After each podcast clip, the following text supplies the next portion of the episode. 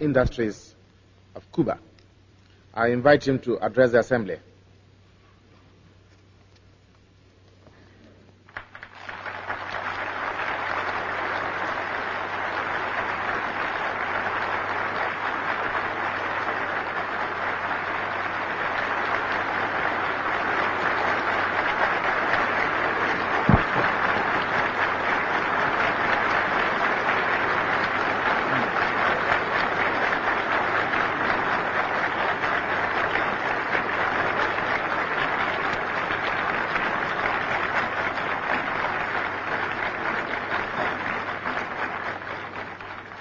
Señor presidente, señores delegados,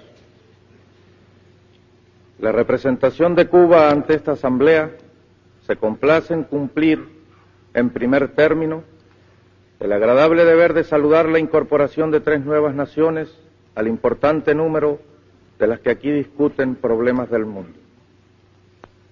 Saludamos, pues, en las personas de su presidente y primeros ministros, a los pueblos de Zambia, Malawi y Malta, y hacemos votos porque estos países se incorporen desde el primer momento al grupo de naciones no alineadas que luchan contra el imperialismo, el colonialismo y el neocolonialismo.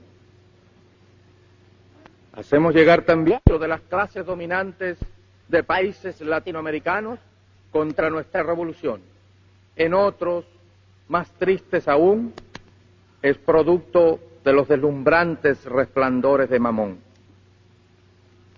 Como es de todos conocido, después de la tremenda conmoción llamada crisis del Caribe, los Estados Unidos contrajeron con la Unión Soviética determinados compromisos que culminaron en la retirada de cierto tipo de armas que las continuas agresiones de aquel país, como el ataque mercenario de Playa Girón y las amenazas de invadir nuestra patria, nos obligaron a emplazar en Cuba en acto de legítima e irrenunciable defensa.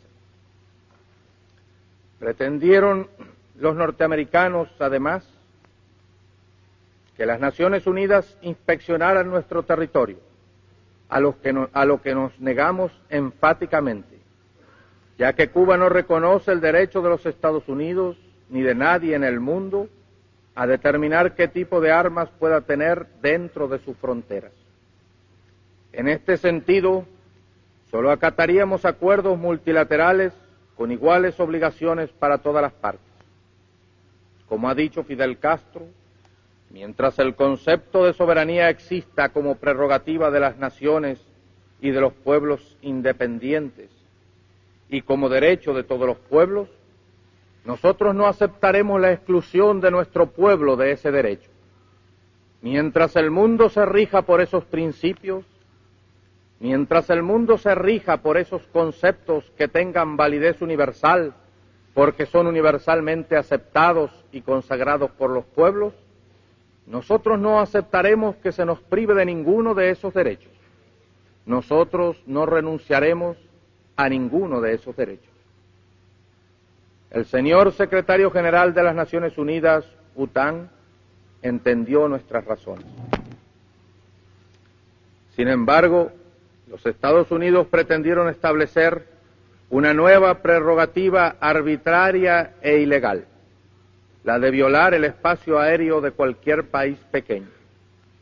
Así han estado surcando el aire de nuestra patria aviones U-2 y otros tipos de aparatos espías que con toda impunidad navegan en nuestro espacio aéreo. Hemos hecho todas las advertencias necesarias para que cesen las violaciones aéreas, así como las provocaciones que los marinos yanquis hacen contra nuestras postas de vigilancia en la zona de Guantánamo, los vuelos rasantes de aviones sobre buques nuestros o de otras nacionalidades en aguas internacionales, los ataques piratas a barcos de distintas banderas y las infiltraciones de espías, saboteadores y armas en nuestra isla. Nosotros queremos construir el socialismo. Nos hemos declarado partidarios de los que luchan por la paz. Nos hemos declarado dentro del grupo de países no alineados, a pesar de ser marxistas, leninistas, porque los no alineados como nosotros luchan contra el imperialismo. Queremos paz. Esta disposición nueva de un continente de América está plasmada y resumida en el grito que día a día nuestras masas proclaman como expresión irrefutable de su decisión de lucha, paralizando la mano armada del invasor. Proclama que cuenta con la comprensión y el apoyo de todos los pueblos del mundo y especialmente del campo socialista encabezado por la Unión Soviética. Esa proclama es patria o muerte.